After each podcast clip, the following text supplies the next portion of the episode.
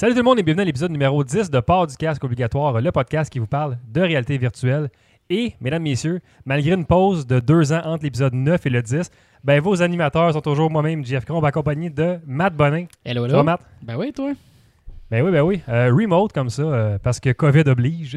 Ah, écoute, la, la technologie euh, nous permet de faire tellement de belles choses. C'est-à-dire on- les mêmes choses qu'on on- faisait avant.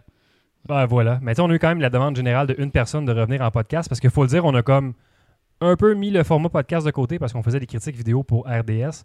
Euh, critiques vidéo qu'on va continuer à faire euh, encore pour podcast. Mais là, on s'est dit, tu sais, il y a quand même matière à discussion sur euh, plusieurs sujets, plusieurs points qui sont pas euh, nécessairement des critiques à proprement parler. Fait que c'est ce qu'on va faire ce soir, euh, Matt.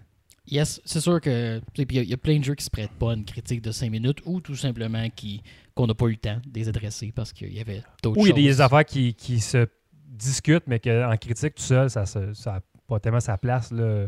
Comme on va le faire aujourd'hui d'ailleurs. là, On a... Fait que ce soir, dans le fond, l'épisode sera euh, trois euh, jeux chaque, donc trois suggestions de jeux chaque. Parce que ça fait un petit bout qu'on n'a pas euh, fait de podcast. Donc on va vous suggérer des jeux que vous avez peut-être manqués ou si vous avez besoin de nouveaux défis dans votre librairie de VR. Puis d'ailleurs, Matt, t'es maintenant rendu avec un Oculus Quest? Yes, puis toi, t'es rendu avec un Valve Index. Valve Index. Hey, Fait que hey, le toi- casque de riche. on avait comme les deux, le HTC Vive, là, on a comme splitté comme, tu sais, le, le, le, le sans fil versus le très trop, trop haut de gamme, je te dirais. Là, euh, C'est une bonne description. c'est ça. Fait que, en fait, euh, maintenant, on peut couvrir vraiment plus large, fait que ça va vous donner plusieurs suggestions. Il y a juste le PSVR aujourd'hui qu'on couvrira pas, mais bon, il y a d'autres jeux qui s'en viennent qu'on va pouvoir vous parler éventuellement. Euh, ce soir, on va être plus euh, focusé sur le PC et sur le Oculus Quest. Ben, malgré qu'à à nous deux, il y a quand même trois des titres qu'on va parler qui sont ou vont être disponibles sur PSVR. Donc, euh, PSVR non Ouais, négligé. C'est toujours une bonne plateforme. Puis là, avec les annonces de PS5 qui s'en viennent, j'ai hâte de savoir ce qui s'en vient pour le, le- le VR que Sony. Mais ce sera probablement un autre sujet pour un autre épisode. euh, Tout à fait. voilà. Donc, euh, on va commencer. Je peux commencer, en fait. euh, puis euh, le premier jeu que je vais vous suggérer ce soir, puis en plus, c'est un jeu que j'ai fait en critique. Ce sera le seul que j'aurais fait en critique vidéo. C'est Boneworks, qui était le jeu le plus attendu de 2019, donc développé et publié par la compagnie Stress Level Zero. C'était très attendu parce que ça ressemblait un peu à Half-Life. On, on pensait que c'était un Half-Life déguisé, qu'il y avait comme un nom de code, puis ah, finalement, ils vont dire que c'est Half-Life. Jusqu'à temps que Alex soit annoncé. Donc, c'est euh, c'est le Half-Life qui n'est pas Alex, euh, Bonework. Euh, puis euh, Stress Level Zero, c'est une compagnie qui ont fait d'autres jeux, notamment Duck Season, que j'ai pas eu la chance d'essayer, que ça a l'air qui est assez weird. Puis tout cet univers-là, apparemment, serait interrelié. Mais là, là si vous êtes des conspirationnistes puis vous haïssez le 5G, mettons, là, euh, c'est un, très bon univers à aller explorer, puis spécialement dans Boneworks, parce que c'est très pété là-dedans. On va jouer le docteur Arthur Ford, euh, qui travaille pour la compagnie Monogon. Et euh, cette compagnie-là a développé un logiciel qui s'appelle MythOS. Et c'est un logiciel de réalité virtuelle. Donc, on joue un personnage de réalité virtuelle en étant dans la réalité virtuelle. Fait que, tu sais, le niveau d'Inception est quand même grand dans ce jeu-là. Puis, ça arrive même dans le jeu que des fois, on se fait un peu sortir de notre réalité virtuelle. Je veux pas trop en parler parce que ça, ça spoil un peu, là. Mais euh, c'est c'est vraiment très bien. Euh, ce jeu-là, en fait, le point fort du jeu, puis ce qui était le plus attendu, c'est que Stress Level Zero, ils ont voulu faire que chaque objet, chaque item ait une physique réaliste dans le jeu. Puis euh, ça vient impacter grandement le gameplay, puis ça vient impacter grandement le gunplay aussi parce que c'est vraiment fantastique. Là. Euh, en fait, pour ce qui est de la physique, ça fonctionne. Là. Tout ce qui est euh, ce qui devrait être physiquement réaliste l'est. Euh, des fois, ça va jouer en leur faveur, des fois, ça va jouer contre eux autres. Ça, on va en parler à l'épisode 11 parce qu'on va faire une discussion sur le réalisme par rapport à la convivialité. Fait je ne vais pas trop entrer dans les détails là-dedans. Mais non, c'est vraiment bien. Tu rentres dans, dans Monogone, en fait, là, qui est dans, dans le truc de MetaOS, puis tout est vide, tout est comme arrêté, puis il y a juste des. Eux autres, ils appellent ça des null bodies, fait que c'est des entités vides qui s'activent un peu comme des zombies. C'est contre ça qu'on va se battre dans le jeu. Euh, mais en plus de ça, il va y avoir des genres de gardes sur des ballons qui vont se promener, puis il y a des, des ce que je vais considérer comme des facehuggers, fait que des genres d'araignées qui te sortent d'en face. Donc, très stressant, très le fun. Euh, comme je disais, le gunplay est vraiment incroyable. C'est, c'est, c'est Uncanny Valley. là. On est proche de comme du réalisme euh, un pour un, puis ça fait vraiment peur. Spécialement avec les, les Valve NX controllers. Là, euh, Euh, je sais Mm. pas, Matt, si tu as eu la chance de les essayer, ceux-là. C'est, Pas encore. nouveau- C'est, nouveau le joystick, là, c'est nouveau contrôle-là, en fait, euh, qui implémente le finger tracking. C'est vraiment très, très bien. Ils ont fait une très bonne job là-dessus. Puis, euh, c'est ça, c'est comme. C'est déconcertant de reloader ton gun avec une facilité. T'es comme. C'est un petit peu trop réaliste, là, la manière que je fais ça, puis la, la fluidité avec laquelle je le fais. Mm. Fait que c'est vraiment le fun. Puis, comme je dis, étant donné que tout a une physique réaliste, tu peux rejouer les niveaux presque à l'infini en faisant à peu près n'importe quoi. Puis tu décides de sauter sur une caisse, puis le gameplay d'après, tu vas le prendre la caisse, tu vas la lancer, l'autre d'après, tu vas te cacher dans la caisse. Tu fais vraiment ce que tu veux, fait que c'est, très bien. Puis en plus, eux autres, ils ont un bon replay value parce qu'il y a un mode arène, donc un mode que tu vas pouvoir aller juste te battre contre des ennemis à la fin du jeu. Puis tu as un mode sandbox aussi euh, qui te permet de spawner des ennemis, des armes, n'importe quoi dans les niveaux. Euh, Il y a des armes de cachet, il y a toutes sortes d'affaires de cachet que tu peux ramasser puis avoir accès dans le sandbox par après. Fait que ça rajoute vraiment beaucoup de gameplay. C'est un 10-12 heures. Honnêtement, là, je le recommande. j'ai, j'ai- je suis devenu papa, comme à la fin 2019, à- puis début janvier, j'avais un, très très nouveau-né, puis je me trouvais des 1 heure le soir en- entre le 1 heure et demie qui dormait pas pour aller jouer pour finir le jeu tellement j'étais accroché. Là. Euh, non, c'est vraiment euh, très très bien. Puis c'est très weird l'environnement, puis il t'amène à une place vers la fin là, que je j'en parlerai pas, mais genre stay tuned là, jusqu'à la fin parce que c'est. À un moment donné, ça flippe, t'es comme mon dieu, je suis rendu dans quel jeu en ce moment là? Donc Ça- euh, chapeau pour, euh, pour Stress Level Zero, vraiment un très bon jeu. Très très bon jeu. Ouais, je, je peux, un- euh, je, je peux donner un peu mes impressions là, sans aller évidemment aussi en profondeur que toi, mais je dirais que c'est un jeu qui récompense le temps que tu mets dedans parce qu'il te demande d'apprendre ses règles à lui sur la façon de ça, jouer. pa- parce que dans, dans le fond, c'est que c'est une, c'est une physique simulée qu'eux autres ont faite. Donc, à l'intérieur du jeu, tu es dans un engin de physique. Fait qu'il faut Mhm. que tu apprennes à jouer avec cette physique-là. Puis ton corps, physiquement aussi, interagit d'une façon spéciale parce que, tu sais, oui, tu es en VR, fait que tu contrôles ta tête, tes mains, mais ton corps physique puis tes jambes te suivent. Là. Fait que des fois, tu y penses pas, puis tu as comme la jambe qui est accrochée dans un étagère qui traîne en arrière de toi pendant 10 minutes. Là, ça m'arrive c'est- tout le temps.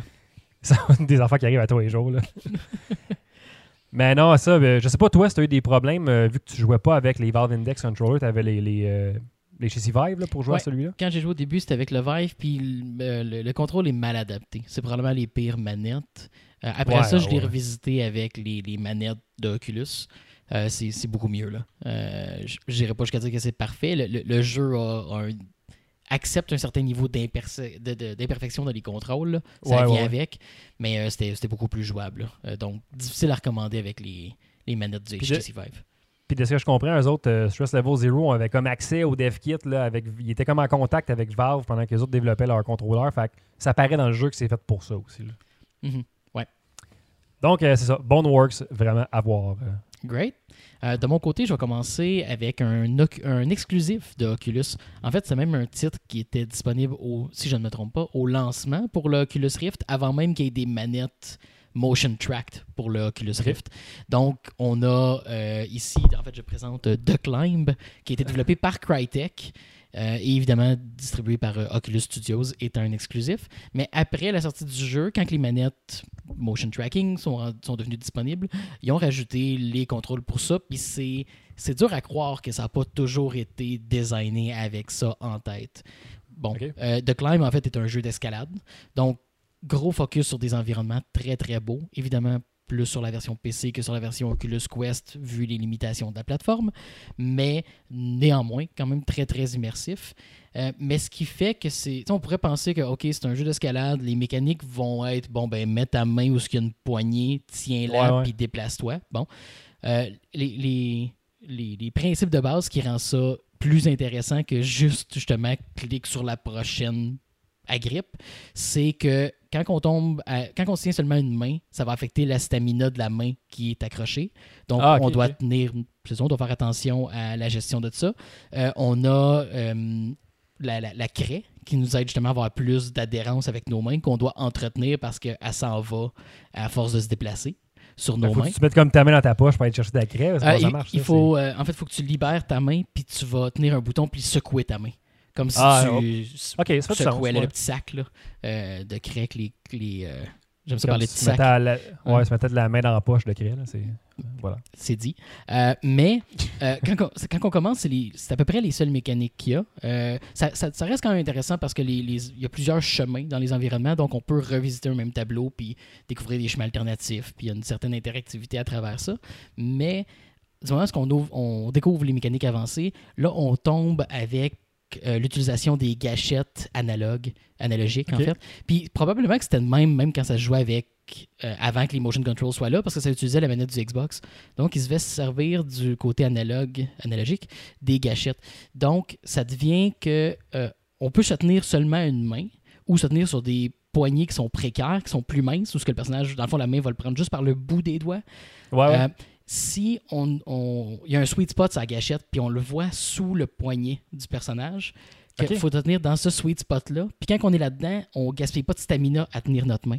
Mais ce que ça crée en feeling d'immersion, c'est que on devient très très prudent sur comment on place nos mains.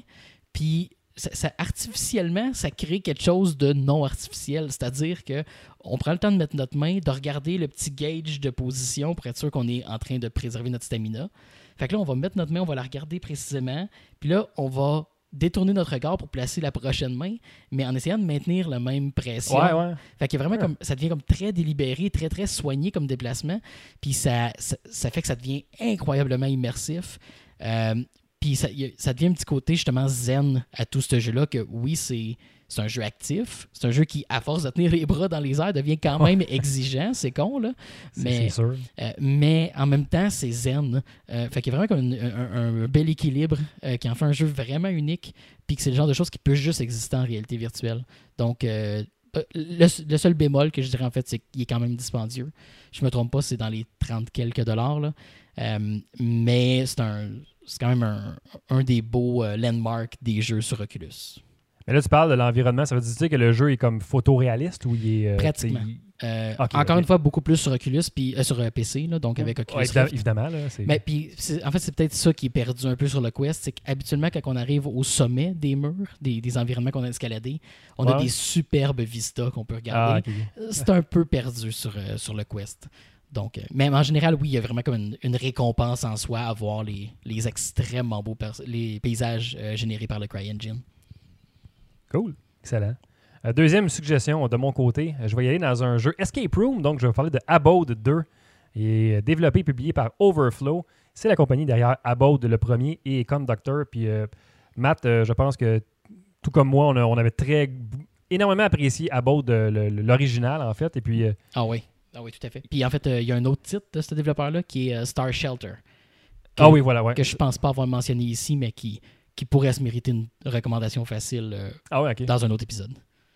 Fait que ce qu'on avait beaucoup aimé de le- l'original, en fait, c'est que c'était le jeu qui se rapprochait le plus d'une vraie escape room, dans le sens qu'on était vraiment pris dans une Mhm. pièce. Puis souvent, les escape rooms VR vont pousser ça à une limite vraiment, très haute, là, parce que tu peux faire n'importe quoi. Donc, tu peux faire une escape room dans l'espace, euh, sous l'eau, whatever, euh, à expecter to die dans des situations pas possibles.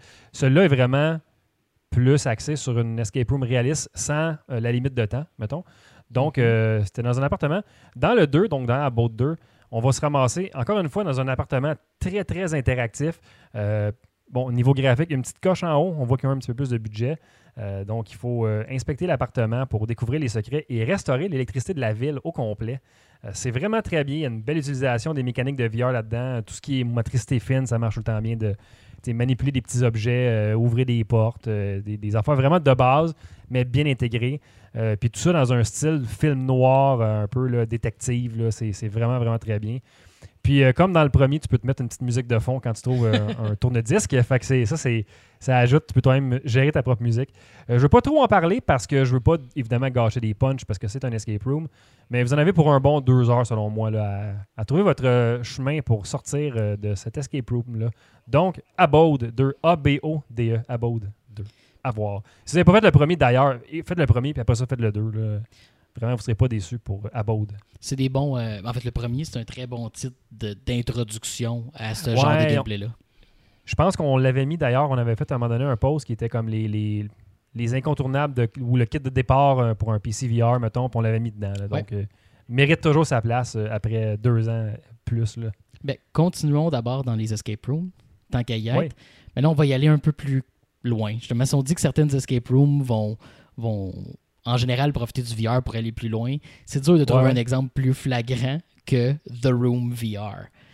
Ah ouais, qui, est- qui est euh, la version VR du classique de Room sur euh, les téléphones mobiles. Yes, exact. Puis euh, justement, c'est moi je les ai pas faits, ceux sur mobile, mais justement j'en parlais avec, avec des amis qui ont, qui ont pas du tout accès à des plateformes VR. Puis quand j'ai Ouais, mentionné le titre, ils ont vraiment comme allumé là. Ils ont vraiment fait Ah, comme oh clair. wow, ok, c'est je les aimais en Android, je peux pas imaginer ce que ça donne en réalité virtuelle.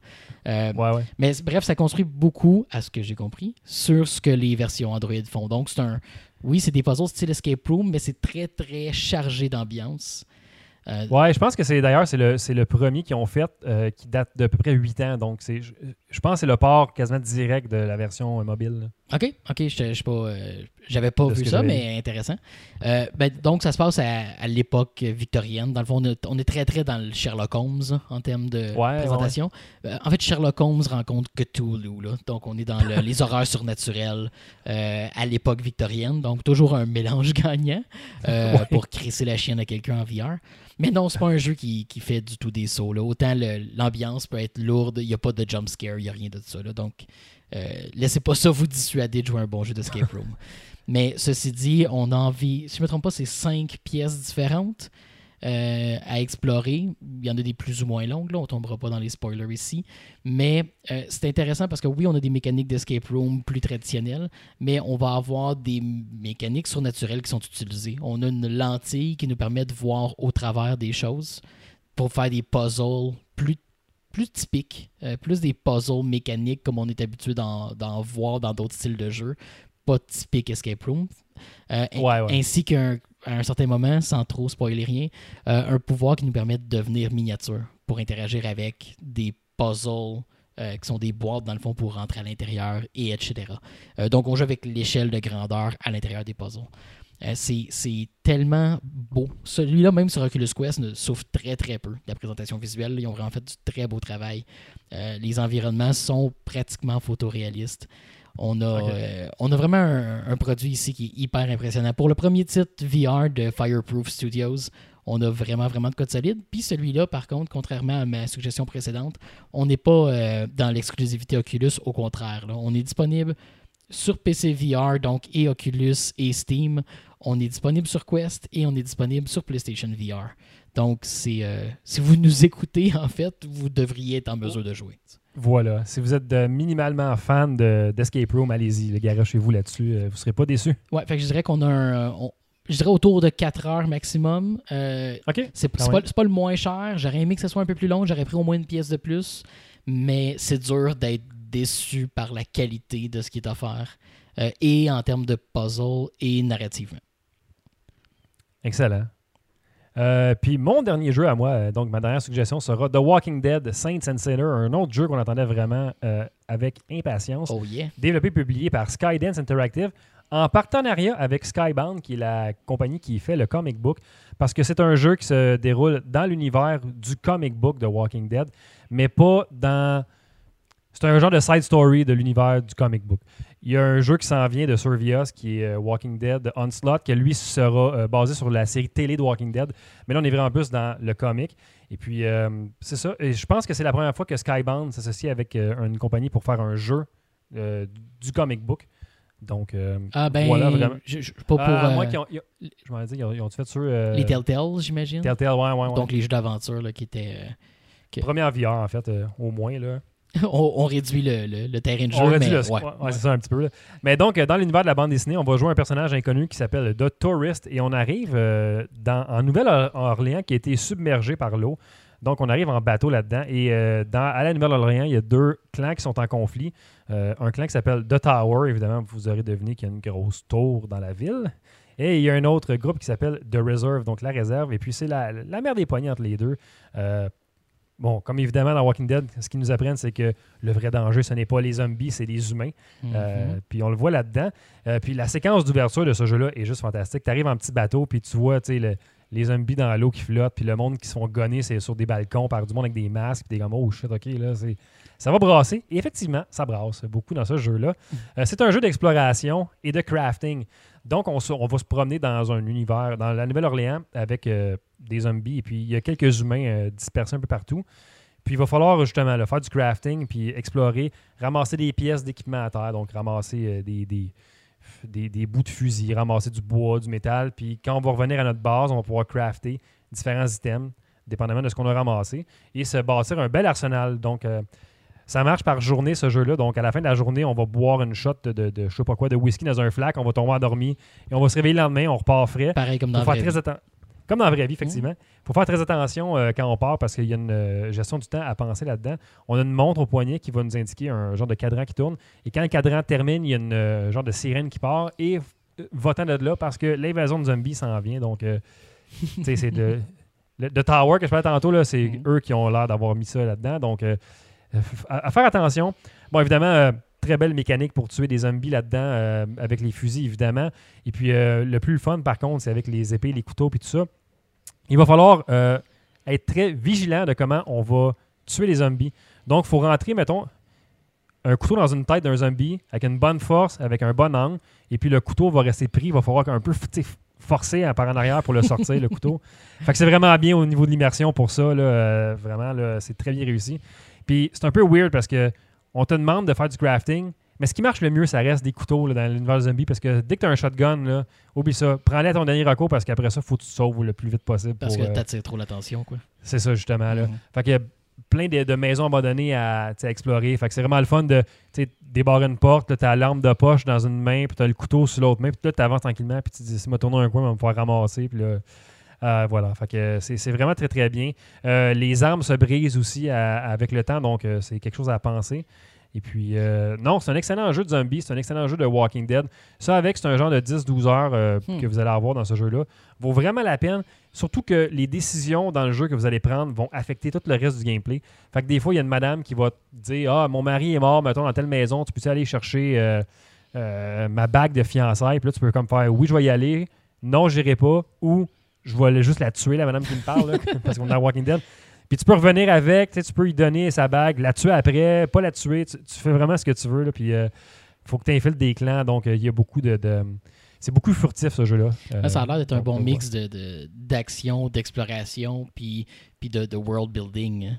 C'est- Ouais, c'est vraiment très bien. Puis tu sais, l'histoire est quand même soutenue, puis elle est quand même intéressante à suivre. Donc, euh, c'est pas, euh, pas juste de tuer des zombies pour tuer des zombies. là. Donc, euh, voilà, The Walking Dead, Saints and Sinners. Euh, sur quelle Ah. plateforme que c'est disponible? C'est disponible sur PC. Ça s'en vient sur PSVR très bientôt et je pense que ça va être disponible à la fin de l'année sur euh, l'Oculus Quest, si je me trompe pas. C'est ce qu'ils ont annoncé. On n'a pas de plus de confirmation, date encore, pas mais- mis mais- encore. Mais PSVR, c'est imminent, je pense. Fait que moi, je m'attends à ce qu'on ait une, une annonce. Là, Euh, il y a le Upload VR Showcase qui s'en vient la semaine prochaine. Donc peut-être une annonce là. On va voir. Anyway, on va vous le dire sur notre site web, là, sur notre euh, page Facebook aussi, si jamais euh, on voit une date de sortie pour euh, Saints and Sinners sur PSVR. Good. Et finalement, finalement, j'y vais Ouais. avec un titre qui, en fait, un peu comme The Climb, qui, qui est là depuis longtemps en réalité virtuelle, mais qui a été manqué par beaucoup parce que à l'origine, il était, si je ne me trompe, seulement sur Daydream. Ou, et, et ou sur Oculus Go. Bref, sur des plateformes VR plus restreintes mobiles. Ben, euh, exact. Euh, ouais, en fait, ouais, exact. Je je me trompe pas, c'était Daydream au départ. Anyway, le fait est que c'était sur des plateformes VR très, très limitées à l'époque. Ouais, Euh, ouais. On parle ici de virtual, virtual, virtual reality. Donc, c'est deux Ouais. fois virtual. Euh, un- un- sans aller jusque dans Boneworks en termes de, de méta euh, réalité virtuelle, c'est un jeu d'exploration narrative, puzzle. Euh, ça, ça- ça va chercher des éléments de, si vous connaissez Stanley Parable, ça va chercher des Ah, éléments un petit ouais, peu ouais. de accounting, si vous connaissez le plus raunchy qu'il y a eu en réalité virtuelle. Euh, Dr. La- Langdeskov aussi. Landeskog, exact. Ouais. Euh, ça a ce petit côté-là, là, très, très euh, humour, très, très focusé sur l'humour, mais avec une narrative dissimulée, puis beaucoup à explorer, puis à découvrir. Euh. C'est vraiment un des bijoux de la réalité virtuelle, puis euh, le mieux, évidemment, c'est d'en dire le moins possible, parce qu'il y, a- y beaucoup à découvrir, évidemment. Mais Ce genre de jeu-là. mais c'est ça. Donc, a, a priori, on, est un- on se retrouve à travailler pour une compagnie euh, qui. En fait, les, les- les- les, intelligences artificielles ont pris essentiellement le contrôle de cette réalité. Et on, on travaille, bref, à assouvir les différents désirs de, des AI qui sont bored. Euh, donc, ça va autant de faire plaisir à un navire qui est en constant besoin d'attention ou d'une ville qui veut revivre l'euphorie d'une parade avec des ballons qui flottaient dans les airs. Des, des fois, Wow. ça va de bittersweet à étrangement sexuel, et, mais pas vraiment, et fucked up, mais ça tout à fait. Puis après ça, ben, ça peut aller dans n'importe quelle direction. Et euh, bref, c'est- pas, pas une expérience qui est vide euh, de signification. Donc, c'est un. Je je veux pas aller dans le territoire des spoilers, mais c'est pas que de l'humour. Il y a plus à explorer. Euh, et c'est étrangement difficile euh, de, de passer certaines barrières narratives que le jeu offre. Donc, c'est c'est très, très, euh, très mérité, les, les différents moments d'histoire. Fait que c'est c'est une très facile recommandation. C'est, en- je dirais, environ un 3 heures, 3-4 heures, dépendamment du rythme, évidemment, auquel vous allez découvrir comment aller plus loin que ce que le jeu vous présente. Euh, mais fortement, fortement recommandé. Puis dans ce cas-ci, ben, c'est disponible et sur Oculus Go, Oculus Quest, PC VR et PlayStation VR, donc pas d'excuses. Disponible un peu partout, puis si je me trompe pas, c'est autour de 15$. Donc euh, voilà, vous, avez- euh, des suggestions pour à peu près toutes les plateformes s'il y a des affaires que vous n'avez pas jouées en ce moment. Là. En attendant d'autres sorties qui s'en viennent, là, euh, imminentes, là, dont euh, Iron Man VR sur PSVR, qu'on vous parlera éventuellement. Mais Mhm. c'était nos suggestions pour euh, cet épisode 10, Yes. Deux ans plus tard. euh, toujours vivant, toujours vivant. Donc euh, voilà, c'est tout. Donc on, va se revoir euh, dans une semaine pour l'épisode 11 qu'on s'en va enregistrer nous autres tout de suite après. Donc on va faire une belle discussion. Donc on, on se dit à la prochaine. Bye tout le monde! Bye!